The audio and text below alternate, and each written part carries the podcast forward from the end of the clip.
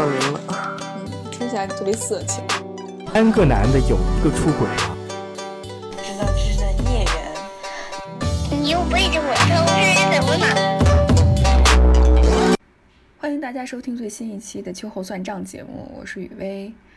那今天我们想跟大家聊聊非暴力沟通。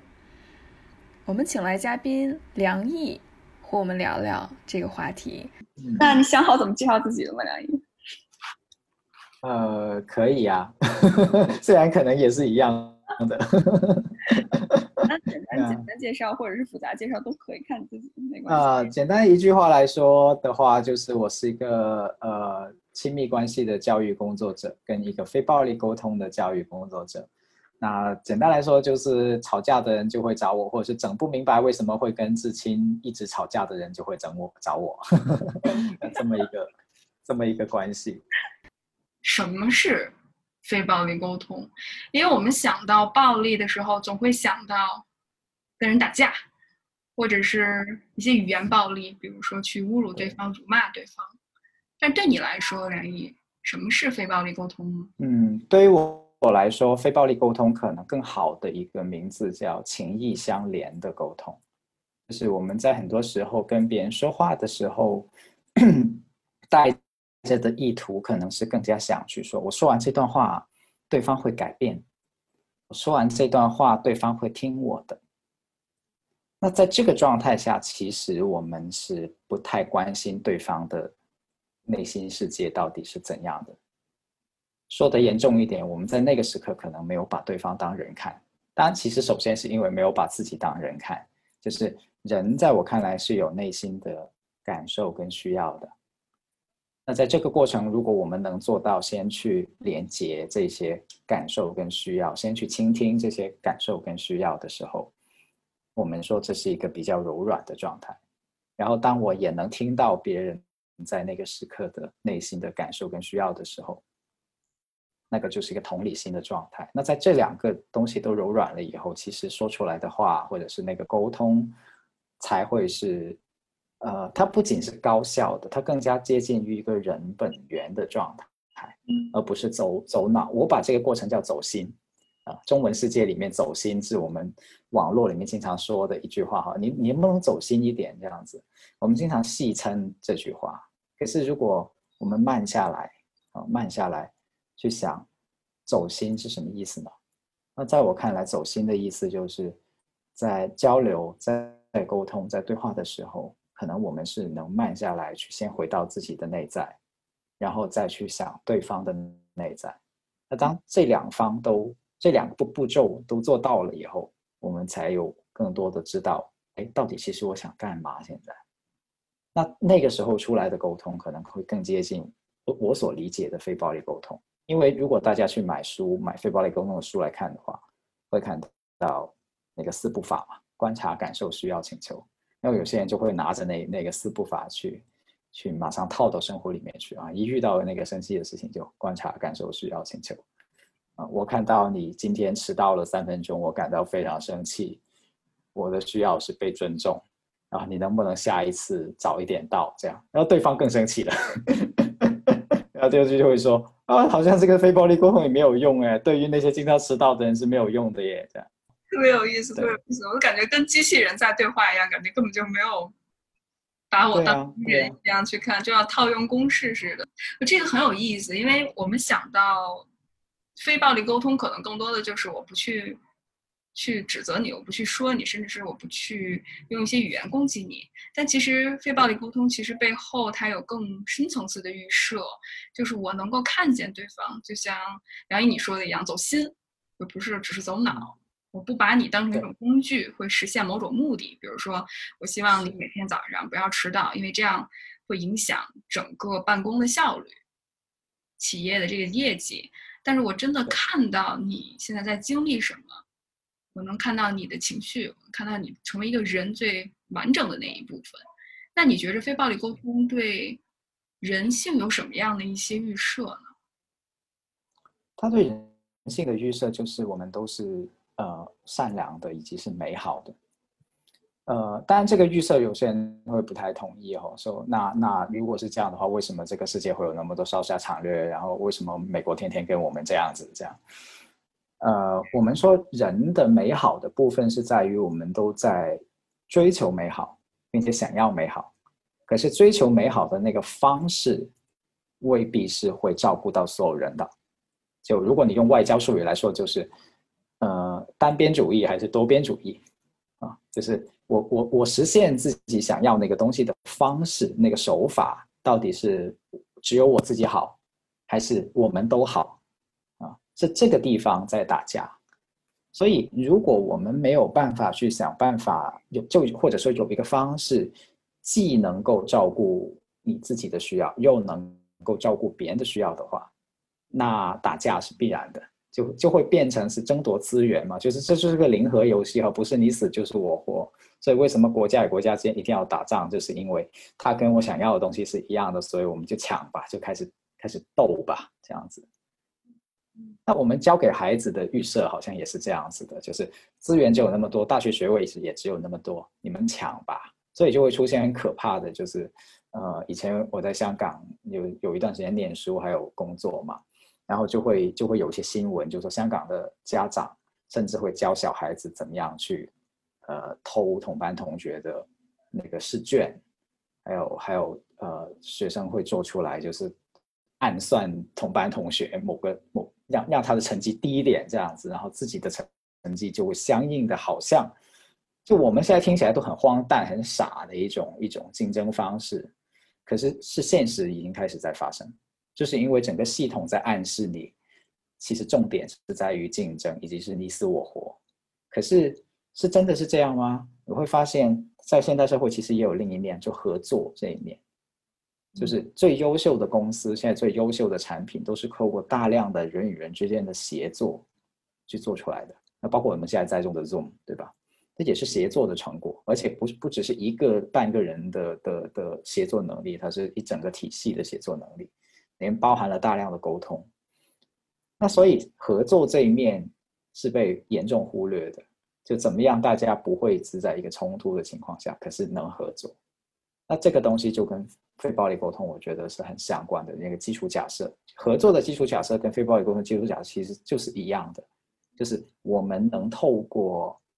不是你死我活的方式去得到更好的生活。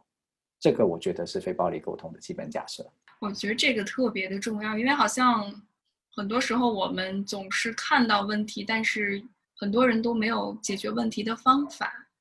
嗯，我也能观察到，就是现在我们社会有一个挺大的转变，就是从之前那种讲求竞争和效率，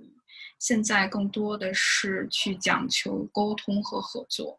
这可能也是因为性别的一些变化，特别是女性，当女性的地位增强，包括我们科技的嗯发展。那我们更要求其实是个人有一个更好的协作能力，我们一起去创造出来一些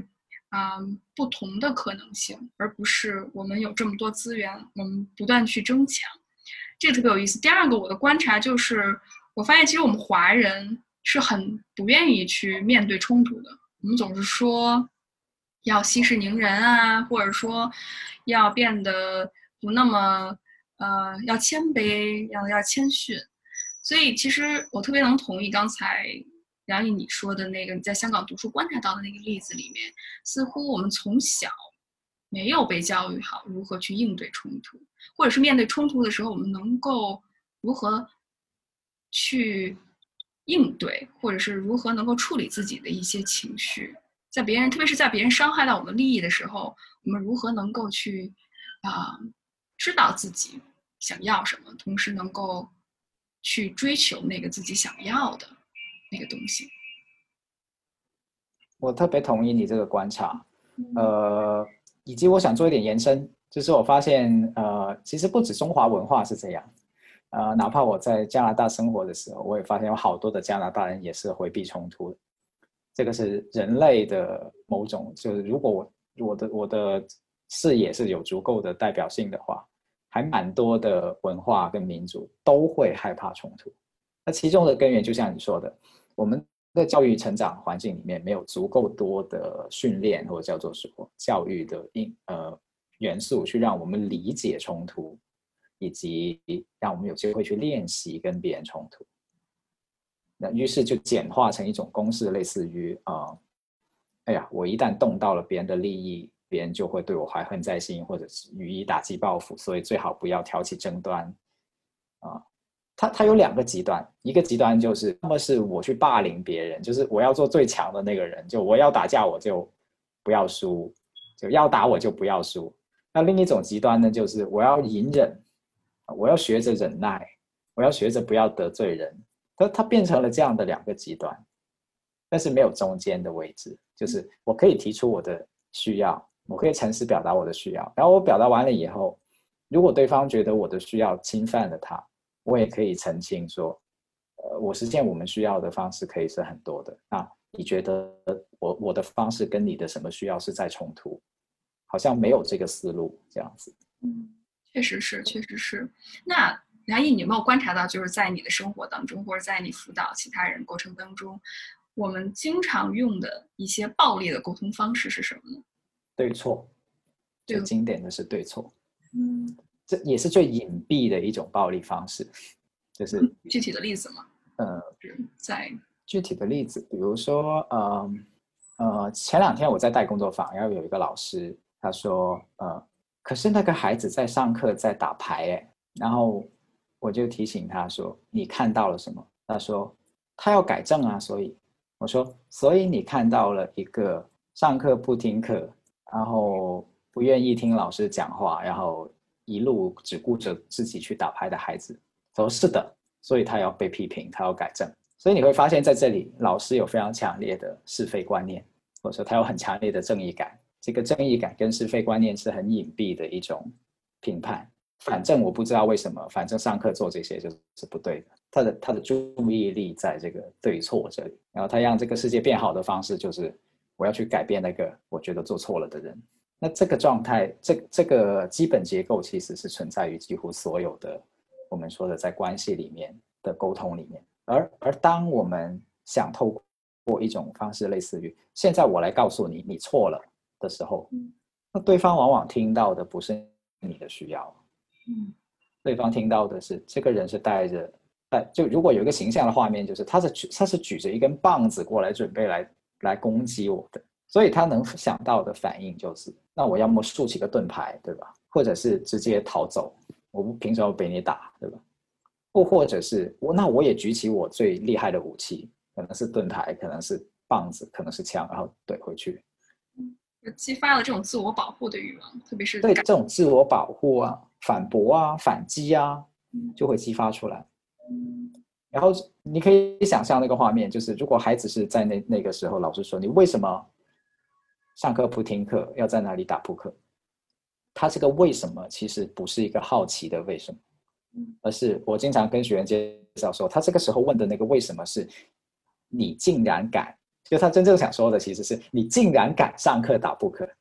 他问的不是为什么你上课打，所以在这个语境下面，我们没有办法有沟通、有理解。就就前两天有一个例子，不是说那个孩子呃打，就是也是上课打扑克，然后被老师批评了一顿，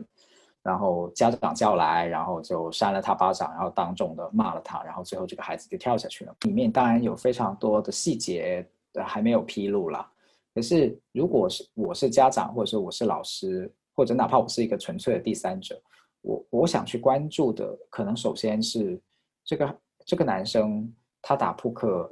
这个中性的行为的背后是有什么样的原因，跟什么样的需要？比如说，他是不是有有很难得有一群朋友，就他在家里面都没有归属感，然后他在学校有归属感，他有朋友，然后这些朋友。撩他说，或者是叫他说要一起打扑克，可是他很不想失去这些朋友，他不想不想，他想合群一点，所以他就他就打。所以如果他是出于那么那么重要的一个友谊这个理由的话，可是妈妈上来第一句话就是你竟然上课打扑克，那那一刻的内心其实很崩溃的。你可以想象一个孩子，他只是在追求他很很重要的心灵的一个支撑而已。他可能很不容易交到朋友，呃，本来在家里面就已经被家暴了，然后好不容易在学校交到朋友，然后结果他打扑克是一个很很维护维维护住友谊的这个行为，然后也不被理解，然后也要被羞辱，这样子就没有路走了，就好像再再往前想，就会好像没有路走。所以我这些想法并不是说为这个孩子开脱，这不是重点，判断他对还是错不是重点，而是去理解这个孩子作为一个人，他可能。内心在渴望什么？那个渴望没有错。一个人要友谊，要支持，被理解，再正常不过了，对吗？这是我们很柔软的部分。所以，如果如果能理解他的出发点，或者说能理解他做一个事情的呃背后的需要，我们经常说在非暴力沟通里面，就是一个人不管他做还是不做什么，其实都是在反映他背后的需要。呃，我不知道听众里面有多少老师哈。如果你们被受到了冒犯，我我先抱歉，就是我不是特地挑这个职业来介绍的，因为只是因为本身我自己是教育工作者，所以会会对于这这种类型的沟通方式特别的惋惜跟感到悲伤。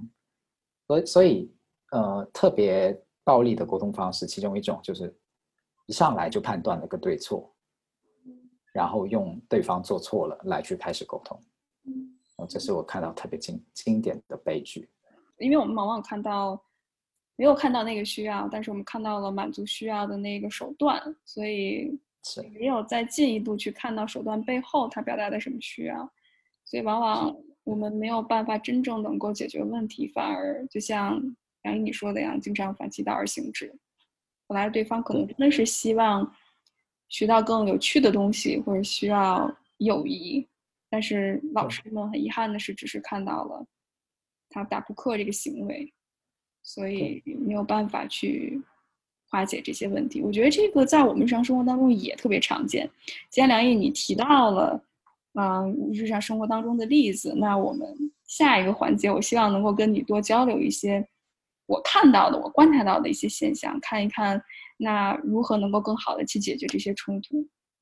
那第一个，我想跟你分享的就是。呃，关于亲密关系这个方面，那我之前有一个来访者，也是我在很多女性来访者观察到一个非常啊普遍的例子，就是女性，特别是生了孩子之后，她自我价值感非常的低，啊，她特别渴望在那一刻丈夫能够看到她的需要，但是呢，他们从小长大的环境又没有让他们。能够表达自己的情绪，他们甚至会觉着表达自己的感情是一种特别脆弱、特别软弱的体现。如果你要是一个非常独立自主的女性的话，你应该应该面面俱到，不需要去表达自己。但同时呢，我觉得这是一个很矛盾的地方。同时，他又希望自己的伴侣，特别是在自己照顾孩子的时候，能够知道自己到底想要什么。所以这时候冲突就发生了，我就经常能看到，啊，比如说有一个孩子的妈妈，她刚刚把保姆辞去，一个人带孩子，她在去换另外一个保姆的过程当中，她就和她的丈夫有一个非常大的冲突，因为她觉着她丈夫每天出去应酬，根本就不关心自己，所以每当都是这种委屈的情绪慢慢慢慢积累积累积累到一定程度爆发。但她丈夫也很委屈，她丈夫就说：“我其实对你挺好的呀，我给你买手机，我给你买包，我给你，基本上是他想要什么就买什么，我都已经满足了你所有的需要，你为什么还是不满足？你为什么就不能消停一点？咱们踏踏实实过日子？你有没有什么想法对这个案例呢？”这是一个特别经典的案例。啊，呃，它甚至都经典到有有普遍意义了，就是有一类的的的状态是这样子。那在这个状态的例子里面，其实如果我们跳出来作为第三者，去分别连接他们背后的感受跟需要，相对容易一点的。比如我们能很很快的连接到，嗯，这个太太她不是任性、不满足、矫情，不是，她是有真实的内心需要，她就有渴望那一刻有丈夫的情感的连接跟情感的支持。所以那个连接跟支持未必需要陪伴很长的时间，但是那个质量要高，就那在那一瞬间要感觉到那个温暖的感觉，以及被照顾的感觉，至少是心意的那种感觉。所以待会我会谈，接下来后面的疑问就会是：那这个需要怎么落地？啊，就是怎么在操作的过程中能能有方法去满足。所以很重要的，我们不仅仅停在需要，非暴力沟通还会希望我我们去有在行动层面去有方法去满足这些需要。这也在讨论跟沟通的范畴内。那这个丈夫的需要也很简单，就是我会希望被看见，我的努力就是我为这个家庭所做的物质上的、经济上的支持、劳累，我也希望被看见。而这两个需要是不冲突的，只是因为当他表述的时候，表述成你只顾着应酬，不来看我这样的话语的时候，那另一方就激起了。对于自己不被看见的那种，那那种不满的感觉，也是也是很很委屈的感觉，所以就会变成了一种好像在对立，但其实是错身。就是如果你你你把这个对立切开来看，它其实更像是一种错过，就是太太在在想要的东西，然后这个的这个没看见错过了，然后这个想要的东西他也错过了，就大家都回到了自己内在的世界里面。那所以这个这个才我才说为什么连接那么重要，在那个时刻，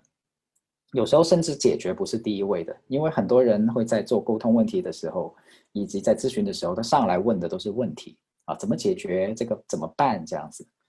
那我们有一句口号叫做“连接先于解决”，如果没有连接，没有理解，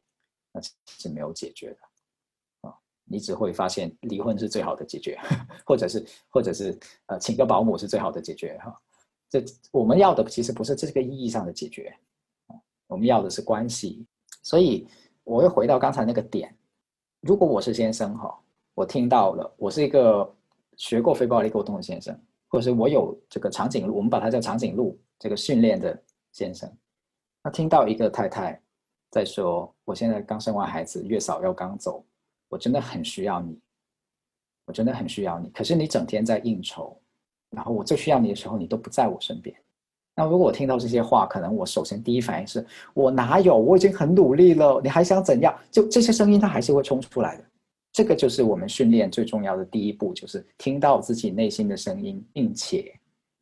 不要先冲出口，就是练那个所谓叫第二反应。就我刚才那个是第一反应嘛，就是。你都你都没看见我整天应酬，其实是为家里面赚钱吗？的那句话，先不要出来，那个是我的第一反应。那我看见了自己这个第一反应以后，我就会去连接。哦，原来我被刺激到了。我特别的想，妻子是欣赏我跟认可我在外的一些努力的。那个是我的 ego，那个是我的自我，作为男人的一种所谓叫自尊的部分。那只有太太此刻。一句肯定能给我这个满足吗？不是的，我这个需要可以满足的人可多了，方法可多了，并且，哦，原来我想要这个，那我叫此刻获得吗？一定要此刻获得吗？好像不一定啊。这个我我面前还站着一个非常激动的太太，哦，现在我开始看见他了。现在我开始看见一个很沮丧的人，他为什么这么沮丧？哦，可能他累了一天了，很多很多的事情让他。进入了现在这个感受的状态，但他真的很需要我支持。我刚才说的这些全部都是我的脑袋里面真实发生的思考过程啊。我通我们通常不把它叫做思考，因为它跟我们所理解的传统意义上的那个推理逻辑推理的思考非常不一样。你会发现它是它更像是在抚摸的动作。就如果用动作来比喻的话，它你首先抚摸了自己，然后去抚摸对方，就这个 touch get touch 的过程。而当你去想这些的时候，你会发现你自己慢慢变得柔软，对方也慢慢变得柔软。对方不是在无理取闹，他只是在用这个方式来表达他的渴望。我非常渴望能够有一些跟你的连接啊，非常渴望能得到你的一些支持啊。所以你面对这样的一个人，你开口的那句话就自然而然会是：所以你都累了一天是吗？我们先抱一下吧。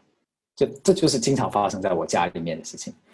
所以，所以你会发现这个过程，它与其说是话术，就是我如果教你说那句话是没有用的。如果我教你说啊，下次遇到这样的情况，那你就是说，啊，太太辛苦了，我们来过来抱一下吧，不行的，没有用的，因为你的内在没有这个历程，你的内在的状态没有转化成一种我真的看见了太太有沮丧，然后我出于出于爱，所以我这个是我最重要的人，然后他现在这么的需要我。所以我是这样子的心态过去报，然后对方人是我经常说人是很伟大的理解动物，就是你内心是怎么想的，甚至都不用语言，他就能超距离、超验的体验到，一瞬间他就体验到。所以当你有这么想的时候，他其实是会感觉到。那当然，有些有些男生的确还在这里，还是也还是会遇到困难的，就是呃，他真的嘴笨，或者说他从小就觉得说这些话真的是好难堪，好什么样子的，那。那这个时候我们就会给一些工具啦，类似于，呃，如果你真的想到了这些的时候，你可以跟太太怎么说？那那个说法其实就是四步法，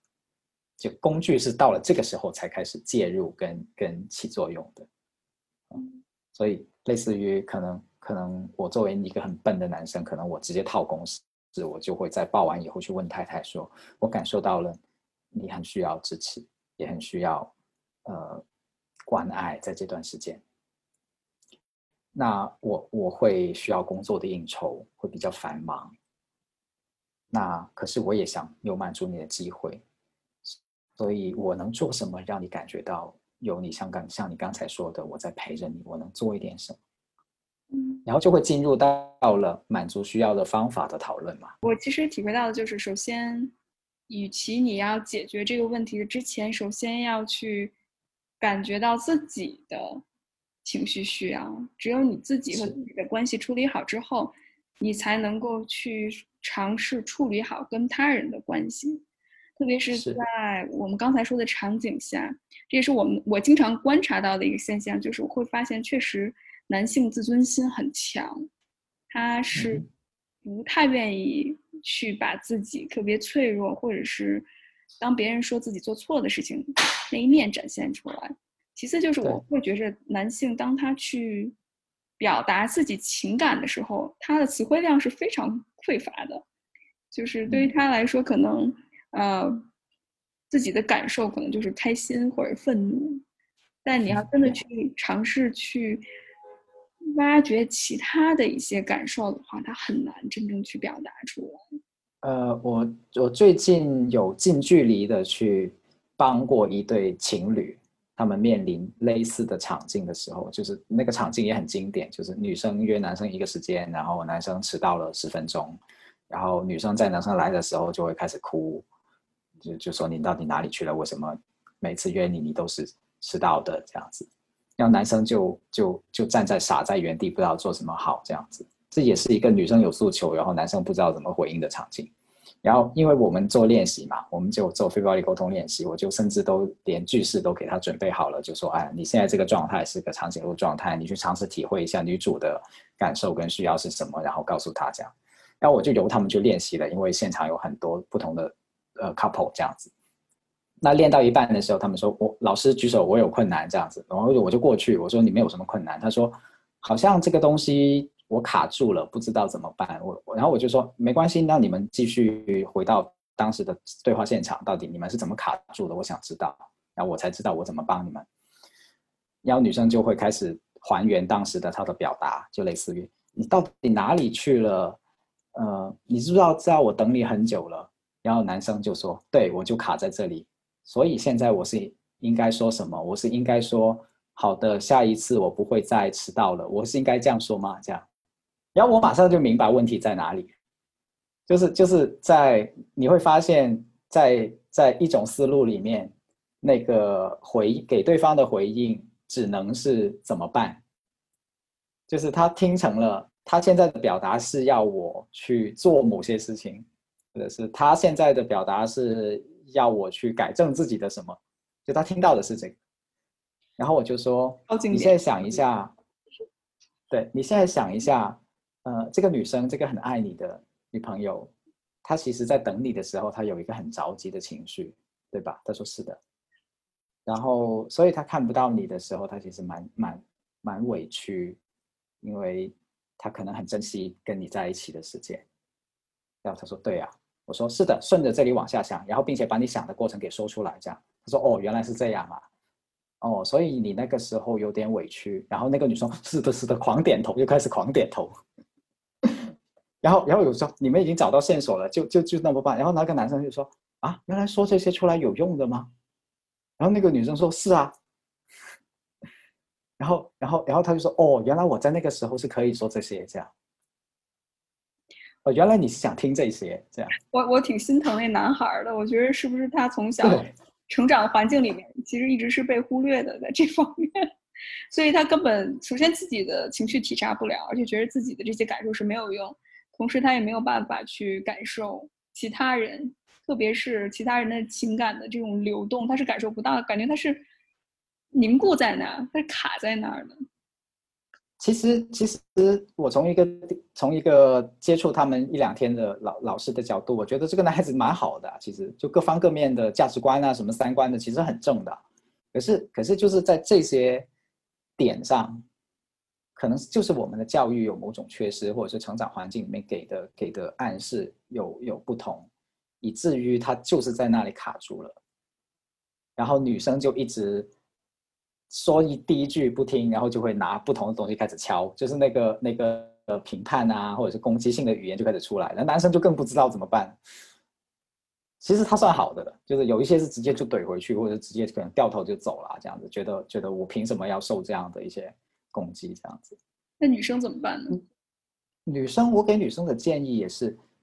呃，她已经想到了，但是他需要需要一个方式，所以这个方式要么是他自己领悟，要么是我告诉他，可是要么也可以是你告诉他。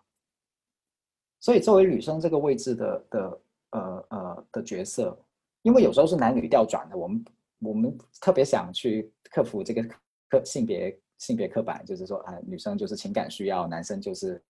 木头直男癌这样。我特别想调过来，是因为我真的在工作坊里面也看到大量的是反过来的性别的这个案例，就类似于女生说，哎呀，怎么经常缠着我要说话啊，好烦啊你这样，也有这种案例。那在这个角色，就是我当我们去做作为求索者，就是求索一些东西的那一方的时候，那首先我们自己的心态要知道是，现在是。我们邀请对方给我们送礼物，就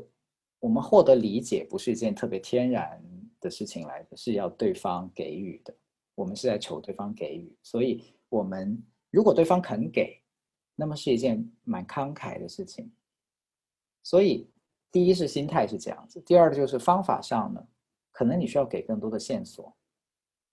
就在亲密关系里面有一种文化蛮可怕的，就类似于你到底想要什么，你懂的。我要什么你还不知道吗？你这么爱我，好可怕的。其实这个逻辑，是因为有时候对方真的是不知道，以及也只有你自己才知道什么样的方式是对的呀。我也需要一些反馈，让才能知道到底我过去抱你这个动作，你是觉得温暖呢，还是觉得讽刺呢？还是觉得什么呢？我也需要一些线索啊。所以在刚才那种例子里面，就类似于是的，当你连接到自己很需要陪伴，很需要一些。呃，那种叫做高质量的时间，那么你要另让另一半知道的就是，那这个高质量的时间需要透过什么东西来来达成？就比如说，嗯，所以就在非暴力沟通里面，我们把这个东西叫请求，请求就是为了让生活更美好，我们怎么落地来帮助这些需要的实现，就叫做请求。所以，如果如果我连接到了，说我今天一天都很沮丧，因为。呃，我已经换了好几次尿布了，然后可是都只有我一个人，所以我非常感觉我需要陪伴，以及得到你的支持，所以我请求可不可以先来先过来抱我一下，以及我们每天都设一个基本的项目，就是先回家，回家你回家的第一时间，我们先抱个五分钟，以及抱完了以后可以给我十分钟的时间去说一说今天我最沮丧的三件事情。可以吗？然后你在这个时间里面是全神贯注先听的。我知道可能你也很累，然后我也很想你得到休息，所以结束了以后，为了照顾你这个体力，我也我也可以让你去洗澡啊，或者是呃我来做饭啊之类的。可是那那十分钟对于我来说特别重要。你想一下，如果你先生听到的是是这个，或者是男生听到的是这个的时候，他会觉得啊，那好办，太好办了，这么清晰，原来是这样，早说嘛，这样。对对，那会不会两个人就是僵在那儿，谁都不愿意让步？那种情况会怎么办？比如呢？要僵在什么地方？嗯，比如对方都希望，就我每个人都希望对方能够先去做非暴力沟通的表达，先去哦哦这种，那往往首先要照顾的是自己，因为当两个人都很想去让对方先付出的时候，其实本质上来说就是自己特别沮丧的时候，就自己特别的那种有点耗干了的感觉，就是凭什么我就已经怎么怎么样了？这样凭什么是我还要去做这个东西的主持人？这样子还花那么大的力气去先同理你，同理我自己，对对对对对，是的，你说的这个是个很经典的情况。那我就会说，是啊，你看刚才你想的这些东西的这个你自己是一个什么状态？是一个多么委屈跟多么疲惫的一个状态，所以你要先照顾自己啊。你也可以先照顾自己啊，你就躺死在床上，呼吸五分钟、十分钟，你看看你的感觉有没有什么不一样？葛优躺，啥都不做，放下自己是个妈的所有的设定，先把自己当个人。就有时候呼吸就是什么都不做，什么都不想，想事情有时候也是很消耗精力的。就你什么都不想，什么都不不不去。呃，付出，然后单纯的在为自己呼吸跟休息的时候，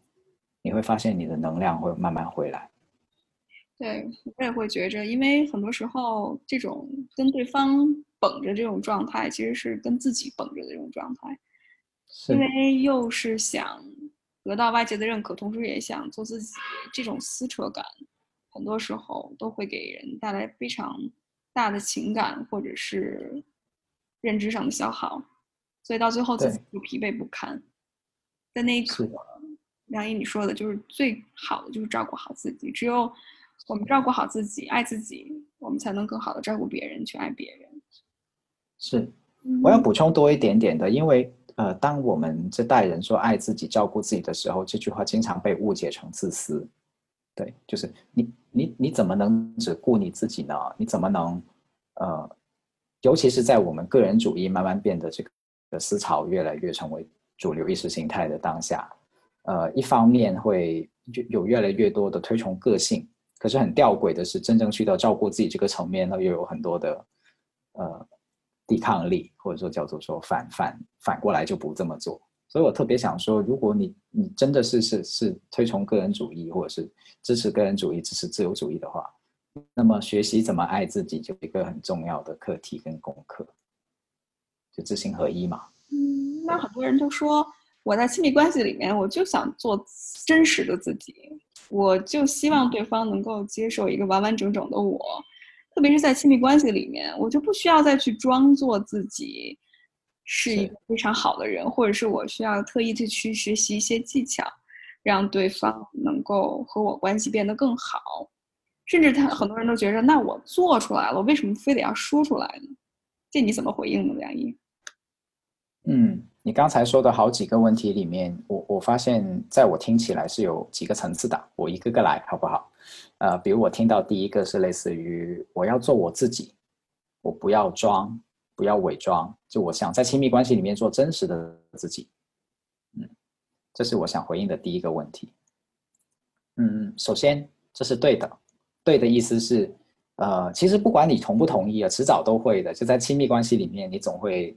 装不下去，哪怕你想故意想装，你都装不下去。你的所有的自我都会表露出来，是没法装的。基本上，只要你们的关系深入到一定的程度，你的你的自我都会出来，你的所有的童年创伤也会出来，你所有的模式都会出来，是一定的。区别只是你自己怎么去跟这个模式对话。或者是怎么跟这个模式发去有发现以后，你自己去做调整。我把我把这个过程看作一个自我成长的过程，也是把它看作你怎么支持你的伴侣自我成长的过程。是啊，我的伴侣有很多的所谓叫做陋习，可是我不把它看作个人品德的问题，而是我我会去想，他是他缺乏安全感，这不是个问题，而是怎样的生成长经历让他在这块上特别的渴望。他既他既然这么渴望，又希望我是那个给予的人，那这个首先不就是爱的方式吗？如果我觉得他的安全感给我带来的很多困扰，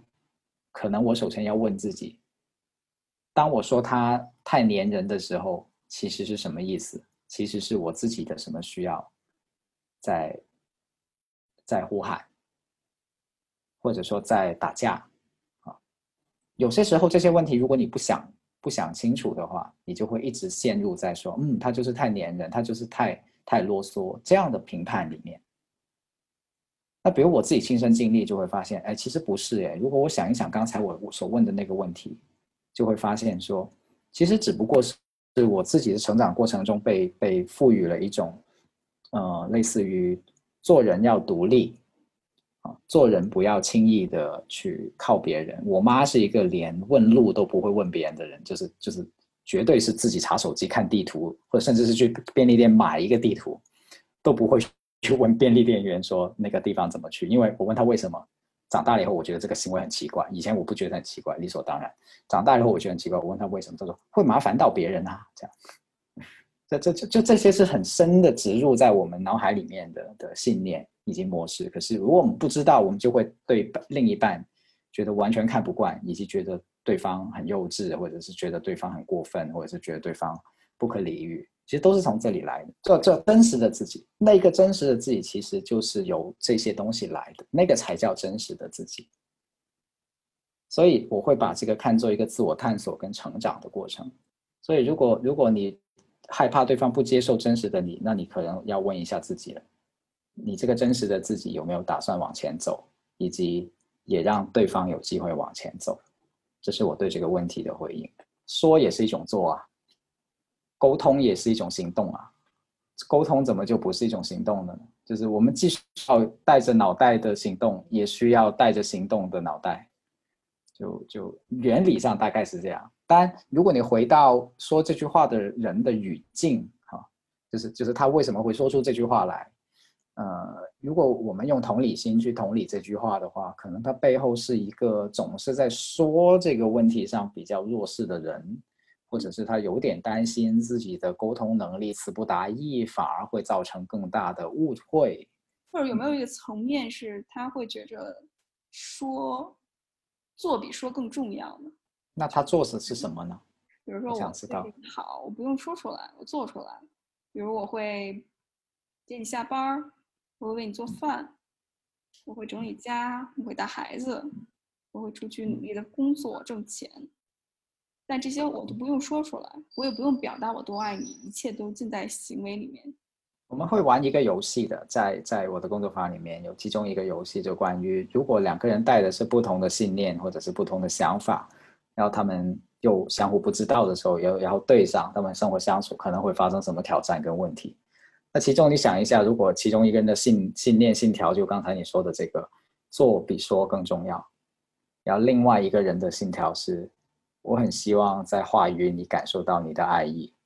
然后我就会问学员：你觉得这两个人在在在这个相处合起来的时候会发生什么事情？然后就很经典嘛。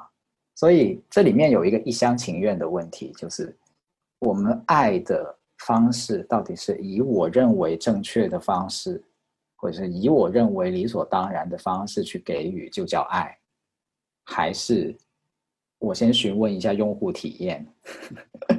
我先问一下用户体验。哎，我我我给你买了好多包包，我给你给你做了好多饭，然后或者是我给你精心准备了一个蛋糕，你觉得如何？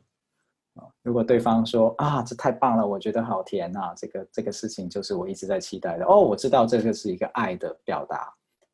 爱，如果你把它看作一个沟通过程的话，有一个发出者跟一个接收者嘛。那发出的信号不一定是接收到的信号，所以要确认嘛。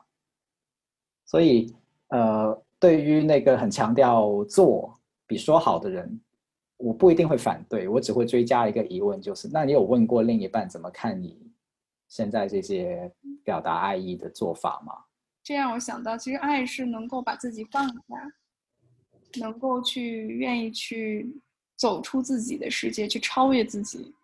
去理解另外一个人，因为我愿意，我看到了他的需求，我愿意让他更好，感受到幸福。我愿意改变自己可能几十年形成的一些观念和行为，就是把自己放下。这个感觉让我觉着特别的感动。在这一刻，当你说到这个词的时候，我就觉得非常的感动。我能感受到，嗯，有有共鸣，特别有触动。需要让 情绪稍微延展一下。OK，所以是有是有神圣性在里面的，就是神圣这个概念跟呃现在我们这么物质跟快速的现代生活可能已经很难连接上线，但是在在这些时刻，我觉得呃我没有宗教信仰，但是我有某种程度的超自然的信仰，就是类似于有点像万物有灵啊，或者说。呃，万物有灵这个词不准确，能描述这种感觉。但是我觉得在人与人之间能，呃，越过自身的局限，去达到你心意的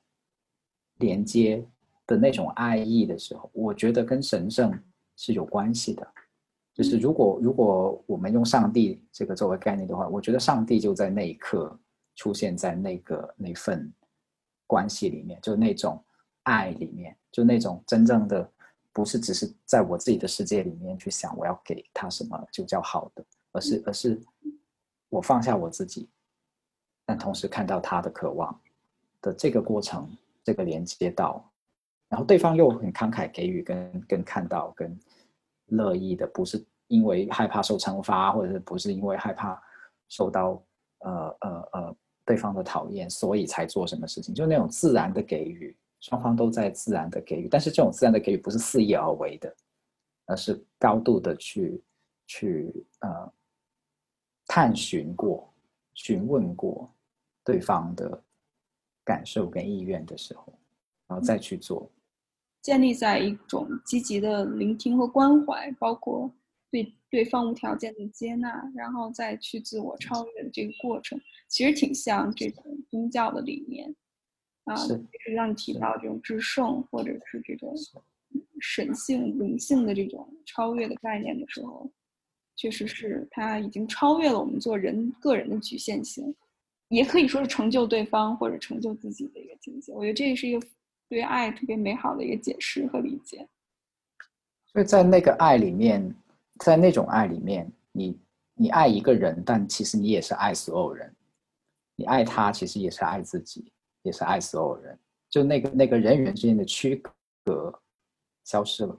We are one。你你连接到了，就像就像大海一样的，表面上是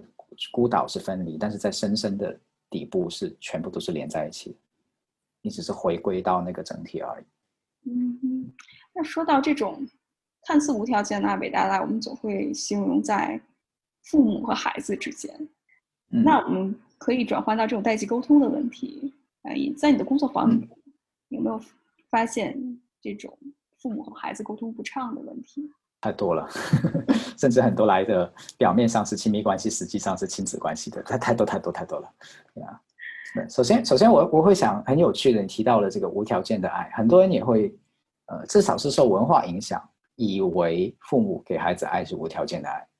可是我会说，呃，父母给孩子的爱基本上都是有条件的爱。如果你细细的去去分析或者细细的去想的话，比如说，呃，父母有时候会说一些话，类似于“哎呀，我养你这么大，你竟然……你想一下，如果真的是无条件的爱的话，那就是我养你这么大，你干啥都可以；我养你这么大，你没出息，其实也没关系。这这个才叫无条件的爱，对吧？那如果你发现，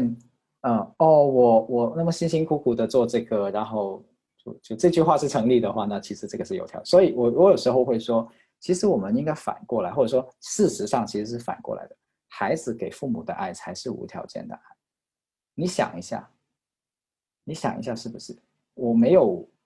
做选择的情况下就被带到这个世界上来了，我长大了，然后我也甚至我也可能也不用靠你的经济收入来过活，可是我就是想照顾你，那还不是无条件的爱？啊，所以有的时候我会说，你不要说你对你的你的家的宠物是无条件的爱，他们对你的爱才是无条件的爱。他愿意让你撸，愿意来爬在你身边，待在你身边，他图什么？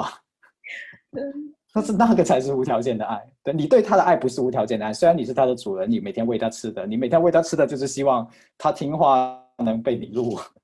给你撸，你你的目的性其实很强的啊，你希望他没有生病，你希望他脾气好，不要咬烂东西，你希望你对条件可多了，你知道吗？条件可多了啊，所以这这这种视角的转换，或者说这种呃转换，其实也跟非暴力沟通有关系，就是我们看见自己的需要，我们不会隐瞒自己的需要。就如果一个家长在这方面有意识的话，理想的状态哦，理想的状态也是我对新一代家长的寄望，就是你可以正视自己的需要，你可以正视自己的需要。比如说，呃，我我我我有我有辅导过一些家长，是呃，他说我我有罪恶感，就是我自己刷手机，然后旁边孩子在玩。然后孩子摔倒了，磕到了，受伤了。然后他身边的家人就会说：“你看，都是你玩手机，只顾着玩手机，然后孩子摔倒了。”然后我就说：“可是你可以想一下，你那个时候为什么会刷手机？当然，一方面可能是条件反射，就现在日常大家都对了屏幕的习惯。可是另一方面，是不是你想在手机里面获得继续跟这个世界的连接？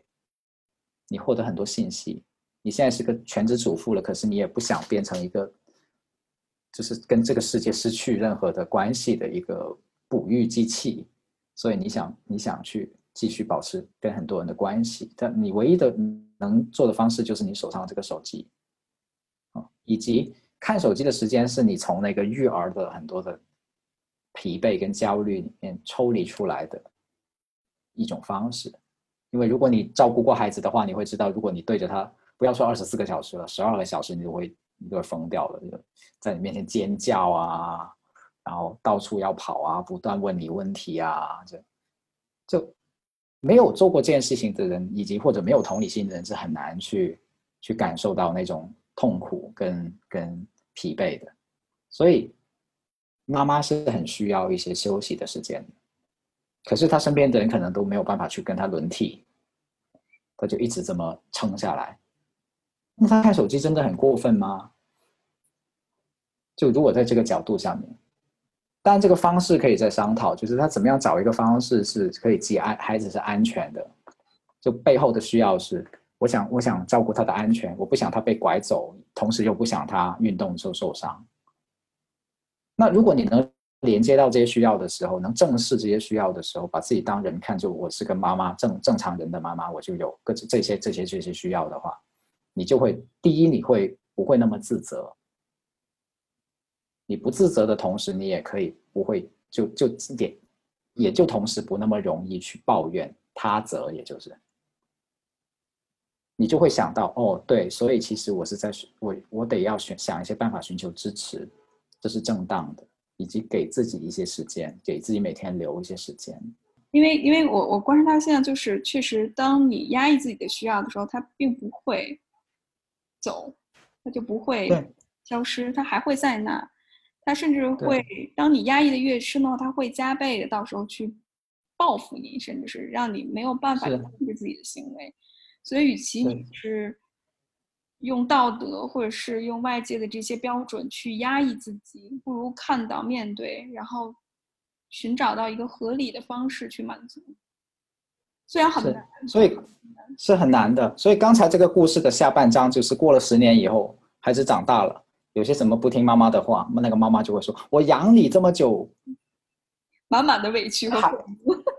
然后孩子当然没有办法理解母亲怎么委屈成这个样子，是他当年照顾自己的时候，只是拿个手机来看都会被别人指责，然后真的是很崩溃、很辛苦的，只有一条道走到黑的。满负荷的去 去做这些事情，就就像你说的，这些委屈不会消失，它会累积，并且在最后那一天爆发出来，变成了一句“我养你这么久，你竟然就这么来，就是这么来的”。所以你刚才问我说，那那这个这种结构怎么办？它源头在哪里？其实就是家长的自我照顾啊，家长看到自己的需要，看到自己的呃，甚至是看到自己的欲望，就是就是我只是想吃一条雪糕而已嘛，有什么不行？我有一个特别好的朋友，他有给我分享过一个故事，就是呃，他他其实已经不是呃有点肥胖了，可是那个时候他对自己身材很介意的，但是他那个时候突然间真的很想吃雪糕，他就带着他的小女儿，那个时候好像是两岁多的，就就下楼去，就逃离那个长辈的视线，然后就带着他下去吃了一个雪糕。然后他一边吃一边吃的时候，他他女儿也在旁边吃。然后他就跟他女儿说：“待会不要告诉奶奶哦。”然后他说：“女儿说好的，一言为定。”然后就大家击击个掌这样子。然后他就说：“那一刻他觉得我为什么要生他？其中一个原因就是我想有一个队友。就就他他就联想到他跟我分享这故事的时候，他说他联想到自己小时候那种鬼马，就是粤语里面叫鬼马，意思就是机灵。对，他说我怎么生了一个这么机灵的女孩？”对，一下子就 get 到了我我原来想怎么样这样子，然后特别，但是这个画面大家看它是很亲密的，这个画面是很亲密的，并且这种亲子关系也是很好的一种亲子关系，但是它它就是建立在这个妈妈愿意正视自己的需要，愿意把一些所谓叫做道德条例先放放开，然后然后做真实的自己，以及以及用一个恰当的方式做真实的自己，他只是去吃吃个雪糕而已，他不是去吸毒啊。这这这不一样哈，呃，这妈妈的故事特别感动我，因为她当她看到和女她自己的女儿是一个战队的时候，他们两个是一个平等的状态。但遗憾的就是说，我感觉我们和上一辈人，特别是我们已经成年之后，我们当我们做出一些所谓比较出格的人生选择的时候，不管是职业、选择伴侣或者生活各个方面，那父母其实很难去接受我们。我之前遇到过一个朋友。呃，他甚至跟我说：“他说我真的希望我父母被车撞死，因为他逼婚逼得我太厉害了，恨不得时时刻刻都给我介绍伴侣，让我马上结婚。”你有什么回应吗，梁毅？我每天都在面对这些案例。呃，我其实是没有办法笑出来的，因为那个痛苦对于他们来说是很真实的啊。如果你只是从解决的角度来讲，我有我有一个慢一点的版本跟一个快一点的版本。我先把那快一点的版本说了，因为因为可能很多人真的很着急，知道怎么办。呃，如果我们去分析父母在那个时候的需要到底是什么的话，很多人都会说他需要就是控制，他的控制欲太强了。然后我就会提醒，可能他的需要不是控制，控制只是一个手段。他最终的那个需要其实是爱，但是他那个爱的方式，他是习得性的，或者说沿袭性的，所以我们可能需要做的事情是，换一种跟他互动的方式，让他知道哦，原来爱是可以这样子的。我举个例子，比如很多的父母在婚逼婚这件事情上面，他会不断的跟你讲啊，你都这么大了，然后怎么怎么样啊，怎么怎么样，你以后怎么办呢？啊，难道你想一个人孤独终老吗？等等等等等等。我们当然可以选择说：“哎呀，老妈，你不要管那么多好不好？我有我自己的想法啦，我照顾照顾好自己就行啦。我或者是我连自己都还没照顾好呢，我还要想怎么怎么样？这样就这种对话就会完全错开。那可是如果我们想一下，父母只是不知道用什么别的话题跟我们产生连接，就有很多的父母其实跟孩子是失联的。我经常说，他感觉不到你的存，感觉不到你，甚至他他会感觉不到你的生活，所以其实他。很多时候会希望有多一点你生活的资讯，并且在你给他提供生活资讯的时候，可能是一种请教他的态度。那他会觉得，嗯，这个孩子还是挺看重我的，还是挺爱我的。所以我在想，你可以把逼婚这件事情先放到一边，你把它翻译成父母很想跟我有更多的话题，他不知道跟我聊什么，所以他就只能聊这个。所以他其实想跟你聊天，然后，然后，所以你可以试着自己跟爸妈聊天。你聊什么没有关系，聊国家大事也好，聊你的工作也好，聊你的兴趣或者是他他们的兴趣也好，他们也也可能你也很少关注他们的兴趣啊，就去聊他们的兴趣也好，这个这个动作会让他们有更多的连接感，说哦这个孩子还留在我身边，而不是说突然间就没了，那这种连接其实是能创造出基础。否则的话，他就只能追着你去去问什么时候能有个人托付过去啊，什么什么啊这些话题。我不知道这个思路大家怎么看，就是这可能是一个我们可以尝试的方向。那第二个事情呢是，如果真的聊择偶呢，你也可以跟他聊得深入一点。比如我发现有些父母跟孩子谈择偶的时候呢，是那个描述是很平面的，或者是很只是在自己的世界里面。那孩子呢早就已经有一套很不一样的想法了。可是又从来没有沟通交流过，那行啊，父母你想跟我聊，呃，我的终身幸福问题，那我们我就跟你聊聊什么样的男人才是好男人，啊，或者是我就跟你聊一聊什么样的婚姻才是好婚姻，咱们一起看《非诚勿扰》，一起聊，你就跟他聊嘛，在这个聊里面，你会发现你们就平等了，你们就对等了，他的关系你就越发清晰，是是你的参谋，是你的合作，就是如果按我们刚才那个聊天的的内容线索，其中一条就是，如果父母不习惯合作，我们就引导成合作。不是每个父母都习惯懂得合作这种关系的，因为他也在等级社社会里面长大嘛，所以他他见证的关系更多的就是控制的关系，就是上司决定下属这种这种控制性关系，他没有学过怎么样变成一种合作关系。可是子女是有更大的主动性跟跟自由的，我们可以先自己定位成说，嗯，行，在婚姻这件事情上，父母想发生关系，那就跟我合作啊。那你既然是跟我合作的，既然你是工作伙伴，那你就拿出工作伙伴合作合作者该有的样子，给我做参谋，你就好好做啊。我有什么问题，你好好回答。那你会发现在这样的聊天里面，孩子是有力量的，或者孩子是能不是占第一级，总是仰望着父母去 say no，或者是不能 say no，他就会变成是哦，父母也是我的资源，或者是父母也是呃，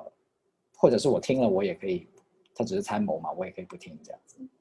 这是一个非常理想的一个目标，我觉得这非常棒。是，但是我自己感受到，就是父母他可能是需要一段时间去适应这种合作的关系。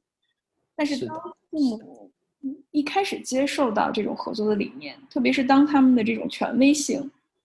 因为他们权威性很多时候代表着他们作为自己非常重要的一部分。他们自我认可的部分，作为一个父亲，作为一家之主，对，我要教育我的女儿，或者我要教育我的儿子应该怎么去做的时候，嗯，那如何去处理他们的情绪呢？嗯，翻译，如果实在要用一个关键词去去代表的这种方式的话，就翻译。就比如说，呃，你不能找潮汕的男孩子，潮汕男孩子是很自私的。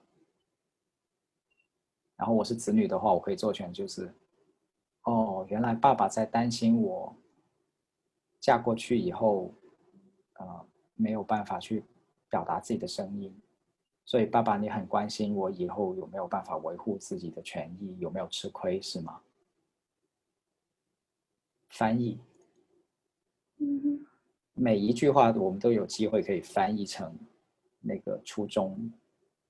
是需要。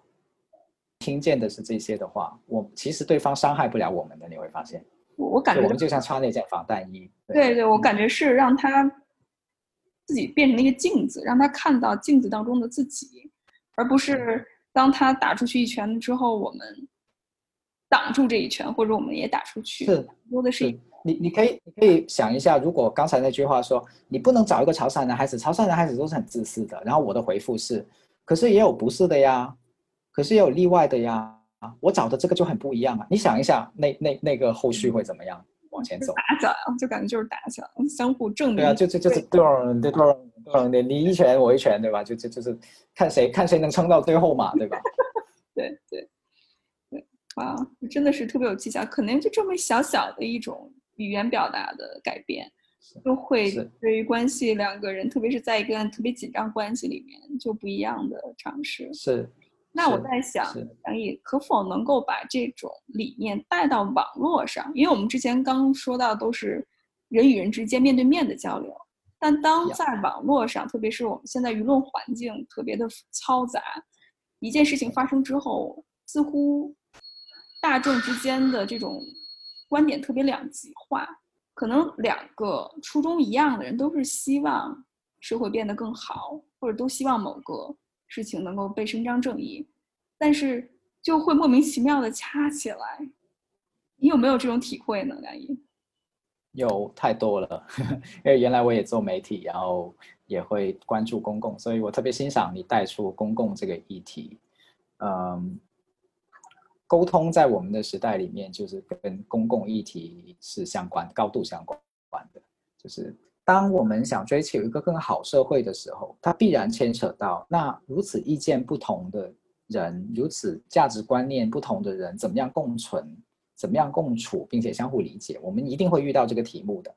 只是表达那个词汇是什么而已。所以，嗯，刚才我你你提到这个在公共环环境里面怎么做这种对话倾听，其实在过去我们做这种对话的时候就缺失了一个维度。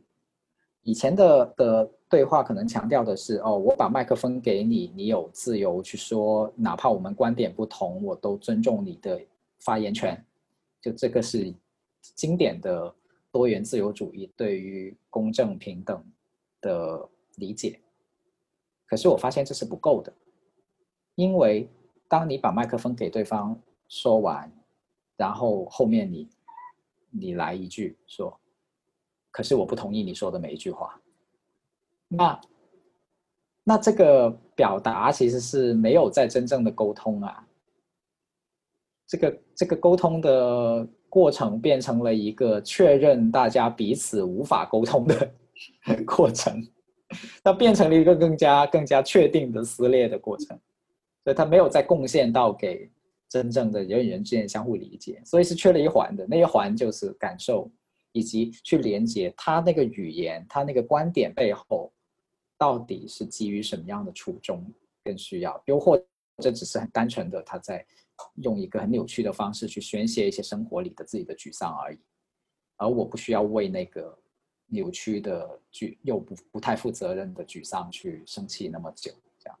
因为我自己写也写公众号，然后一写到一些时事话题的时候，就会有有一些评论。真的是有点莫名其妙的。我不跑太远，如果回到实操层面的话，我自己是真的做过在社群里面，就是在一个甚至是有点半临时组成的社群里面，就是呃那个事情我不能具体说是什么了，大概就是一个性侵的事件发生了以后所所所建立起来的一个临时组建的一个支持群这样子。那那种群里面是蛮多人的，一百多人，但是又互不相识，各种各种背景的人都有。那你会发现，虽然大家都是说是来支持的、来来关注的这样子，可是，一说话呢，很多不同的意见就就出来，这样，甚至有些人其实他初衷是想帮忙的，但是他的话很快就会被认为是，呃，就类似于你怎么能说这些话？你要道歉，然后你要你要，请你出去这样子，就就类似于变成这样。那我我在里面我做的工作就是我是写作者，我的工作就是把他的话翻译成。需要就是他在共，他想让大家知道有些问题也是值得关注的，呃，只是他的表达方式可能刺激到某一些人这样子。那我们其实可以去理解他，我就做翻译，其实我就不断的去做各种各种各种翻译的工作，我不做别的，我也对我就做这个动作，然后我就会发现，当做这些翻译或者是当做这个写作者的时候，去去去同理出来的时候。那大家慢慢那个敌意就降低了，那至少至少不会马上举起举起棍棒说赶紧把他轰出去，至少不会是这样。对，但我不是替他代言，我只是有点像跟他本人确认这样子。就比如说，所以你的意思是想说什么什么什么，是吗？这样，然后他就会跟我确认说是的，或者是说哦，其实不是，还是什么什么什么，我就会继续去猜到底是不是。然后他会说，最后知道，他说是的，这这正是我想表达的意思。然后大家就会知道说，哦，原来他想表达是这个，这样，他没有恶意的。嗯嗯，还是做过很多这种。我听到的是目的，我们的最终的目的并不是去评个对错。像回到我们之前说的那个话题，我们最终的目的是让对让彼此去了解，同时能够达成一个共识。是连接先于解决，连先连接。先连接，花大量的时间去连接，而不是直接去到解决。嗯嗯嗯，好，让那些需要被看见，让那些在这个事情里面复杂的多层次的难处被看见。如何保护自己嘛？特别是在这种公共言论里面，我会去尽我最大的努力尝试去和对方建立联系，嗯，达成共识去解决问题。但如果对方一直拒绝，那如何，在什么样的时候，我就应该说，那 OK，那我已经尽力了，我就可以嗯止了。我回想我在那些场景里面，我就只是很自然的停下来了，好像也没有什么原则或者不原则的，就是我就感觉好像，好像嗯，就也分有没有能量啦。就比如如果那个时候我是真的是马上就要去做饭了，鬼鬼得喊同你傾这种这种，就就我有时候会说，连接是一种爱，不连接是一种自由。呃，反正我不回复你，不跟你建立连接，这个世界也不会毁灭的。我我 我我特别能认可，因为我我自己感觉，就是我为什么会一直去，即使自己很难受了，还愿意去参与到讨论当中。某种程度上，我是希望对方能够认可我，我希望能够是是是。所以那个 natural giving 就是自然的给予，就特别重要，就是培养起自己一种对于我现在是不是被逼着被。被驱赶着去做这件事，不得不做这件事，还是我是很很自然的出于，呃，它某种程度上是这种慈悲，但是这种慈悲不是你每时每刻都一定做得到。比如那天你刚好很累，或者是那天你刚好有一个事情着急着要去做，你给不出来，那就不要强行给，因为给了你给了可能也不是慈悲，而是某种扭曲的渴求这样子。所以这是一种，就有点像原则里面的那个那个台词，不要去理解它，去感受它。当你一次次的去在这些场景里面有感受的时候，并并且看重自己的感受的时候，你就会知道，哦，原来现在我已经都完全不想给了。又或者是另一个状态，就是，哦，现在我真的很想去跟每一个有对我的书写有意见的人，去听听他们的想法。我还有蛮多能量，来吧，这样，这是是这是状态的很不同。如果让你回到十年前，十年前的自己去对话的时候，你会跟自己说一些什么？如果回到十年前啊，我可能会鼓励他说：“你是对的。”因为我做很多的选择都会，呃，不仅靠理性。也靠感觉，同时去听自己内心很多的声音，这样子。然后十年前的话，我我会觉得十年前的我很多的精力花在学术上，花在知识世界上，而同时那个时候的我也感觉到了某种缺失，就直觉某种缺失，所以我就会开始去一些戏剧的工作坊，以及去接触一些义工团体这样子。那我就会想回去跟他说：“你是对的，你这个直觉是对的。我们真的不能只活在大脑的世界里，以及只活在知识构建的世界里，只活在媒体构建的世界里。我们还要去探索这个世界其他的面向。这就是我想跟他说的。在这个特别强调理性的时代，而且我们会去把情绪和情感。”以一个非常消极、贴标签的方式去处理的时候，因为我们一说情绪化，好像就会影响我们正常生活，影响一些决策，或者是影响一些效率。但是今天，梁毅非常感谢你，能够帮助我们认识到我们自己作为一个人是全备的，是完整的。啊，你能够珍视人作为人最重要的那一部分，包括情感，包括灵性。包括直觉，包括那种奋不顾身的那种选择，我会觉着这种勇气和力量特别打动我。I know what it is to be broken and be bold. Tell you that my silver is gold, though much too old for make believe. And I know what it's like to be held and not beheld. Funny how stomach and fed seems satisfied cause it's well and swollen, and you caught me shooting across the sky like a star. Blow by to tell me to never let it get too far. You see my silhouette, so you're standing scared of me.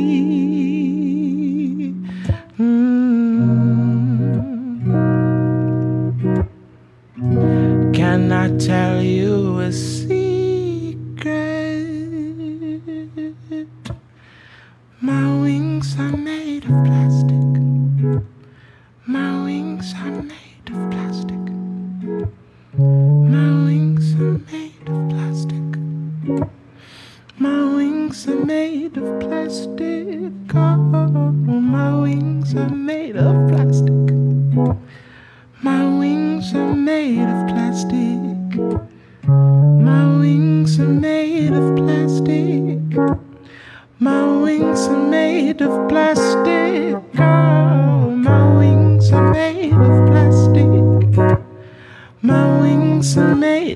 plastic.